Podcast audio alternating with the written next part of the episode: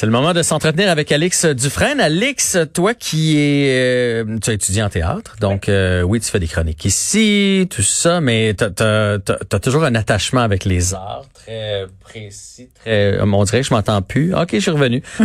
euh, donc c'est important pour toi. Et présentement, on va se le dire, le milieu du théâtre ne va pas bien. Ouais, euh, il va plus que pas bien. Là, Radio Canada parlait d'un désastre en cours dans le milieu du théâtre québécois, puis pour le vivre de l'intérieur, je pense que c'est le cas.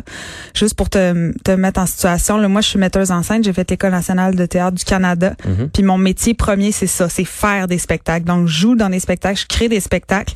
Puis euh, la pandémie a été dure là, pour tout le monde, particulièrement pour les travailleuses, les travailleurs autonomes. Mais dans le milieu des arts vivants, là, c'est vraiment la catastrophe.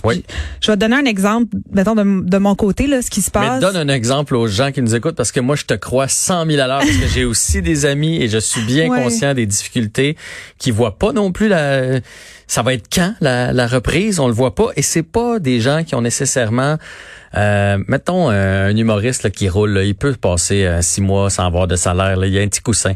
Mais les gens des arts vivants, ils n'ont pas toujours le petit coussin pour passer à travers. Exactement. Parce que les gens pensent beaucoup, c'est que les gens qui font partie de l'UDA, c'est des vedettes ou c'est du monde qui ont beaucoup d'argent puis qui font de la télé puis du cinéma. Mais c'est 1% mmh. de l'UDA, mmh. des milliers de personnes qui font partie de l'Union des artistes qui font plus que 100 000 dollars par année. 1%. Donc imaginez le reste, là, c'est des gens qui vivent parfois en dessous du seuil de la pauvreté, euh, qui ont de la misère à joindre les deux bouts. C'est un milieu qui est extrêmement précaire déjà et là qui est encore plus précarisé. Je te donne un exemple. Moi, j'avais un spectacle euh, avec Marc Bellan qui s'appelle Eden Paradise. On l'a créé pendant trois ans. On a fait ce spectacle-là et là, on est là pour le jouer. On avait 32 dates en tournée au Québec. On s'en allait jouer à Paris, on s'en allait jouer en Belgique. On était en train de répéter et deux semaines avant qu'on parte pour Paris, bam, pandémie. Arrive le COVID. Tout arrête. Et donc, ces spectacles-là, on se dit, OK, euh, nous autres, on a répété pour ça. Il y a des concepteurs qui ont des droits d'auteur, des droits de suite.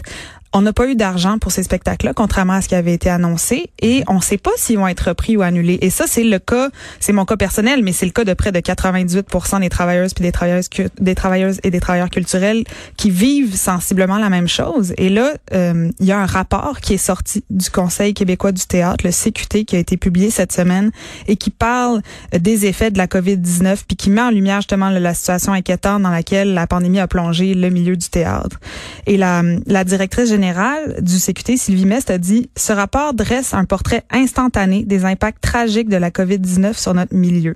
Et ils ont sondé là, au mois d'avril euh, des artistes, des compagnies de théâtre et tout le monde est arrivé avec à peu près euh, les, mêmes les, mêmes, constats? Oui, que que le milieu est extrêmement euh, fragilisé, il y a un coût humain aussi à ça.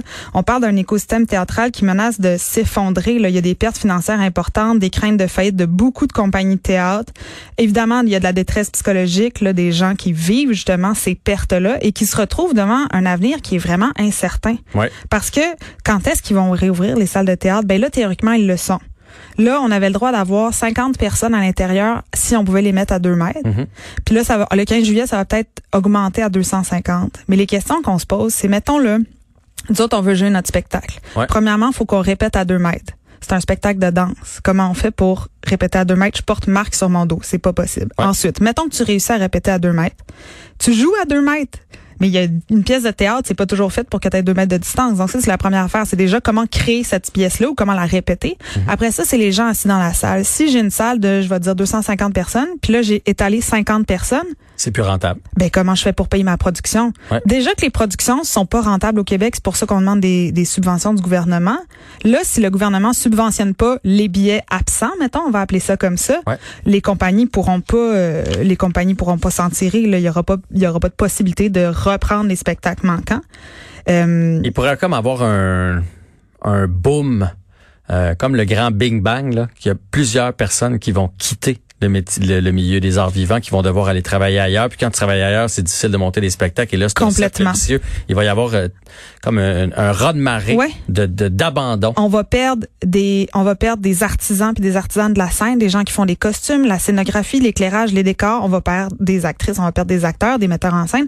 Si la PCU arrête puis qu'on peut pas euh, continuer à faire du théâtre jusqu'à ce qu'il y ait un vaccin, ben on en a pour plus d'un an là. Mhm. Là, un an, il va falloir se réorienter. Ces gens-là, ça va être très dur justement. Là, déjà qu'il faut que tu te réorientes. Déjà que notre job, c'est de se trouver de la job au quotidien. Oui, oui, oui. Là, de repartir à nouveau, ben ça va peut-être être dur de rembarquer après. Puis on se demande aussi, est-ce que les gens vont venir?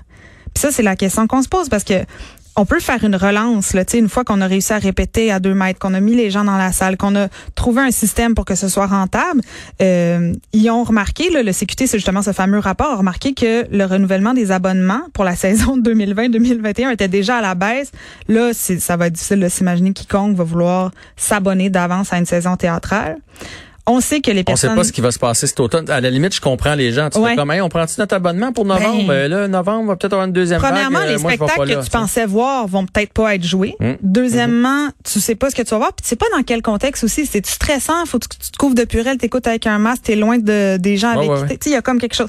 Deuxièmement, les personnes âgées, il y a beaucoup de gens qui vont au théâtre, qui sont des personnes âgées. On pense à un public, mettons, au rideau vert ou chez Duceppe, ils sont comme plus que la moitié, là. Donc, ces gens-là, j'ai l'impression qu'ils vont peur. Ben, ils vont peut-être être plus frileux, toute façon, à la limite, public. Mettons que moi, je veux y aller, je vais dire à ma blonde, regarde, on payera pas notre abonnement tout de suite, on ira à la pièce parce que tout d'un coup que ça vient mal puis qu'ils me remboursent pas. Fait que, exact. Fait que les gens vont attendre à la dernière minute pour acheter des billets. Puis là, il va y avoir beaucoup de circulation. Là.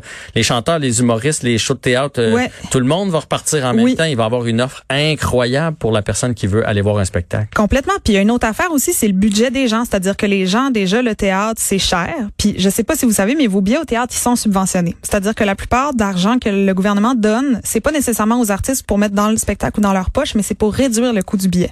Donc, si tu vas au théâtre puis ça te coûte, admettons, 45 dollars, ben le vrai coût de ton billet devrait être plus proche de 70, 75. Hmm. Donc, ça coûte déjà cher pour les gens d'aller au théâtre. Puis là, leur budget va avoir été sévèrement entamé par des, des mois sans travail.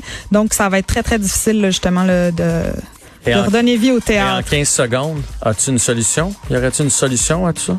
Euh, je pense qu'il faut soutenir financièrement les artistes jusqu'à ce qu'ils puissent refaire leur art dans un contexte sécuritaire. Faut pas les laisser tomber. Moi, j'ai peur qu'on soit dans la queue de la comète puis qu'on soit les dernières tournées travailler. Faut pas les oublier, faut pas les lâcher. Je pense que la télé pourrait vous donner un petit coup de pouce aussi. Tu sais, euh, un petit rôle télé, là, je te dis que ça couvre euh, euh, des semaines de théâtre. Une petite pub de yogourt, là, des fois. Au lieu de reprendre toujours les mêmes comédiens, là, une fois de temps en temps, je pense qu'on pourrait y aller d'une belle variété puis s'entraider entre nous. C'est vrai. Merci, Alex. Merci. On se retrouve vendredi. Bye tout le monde, à demain.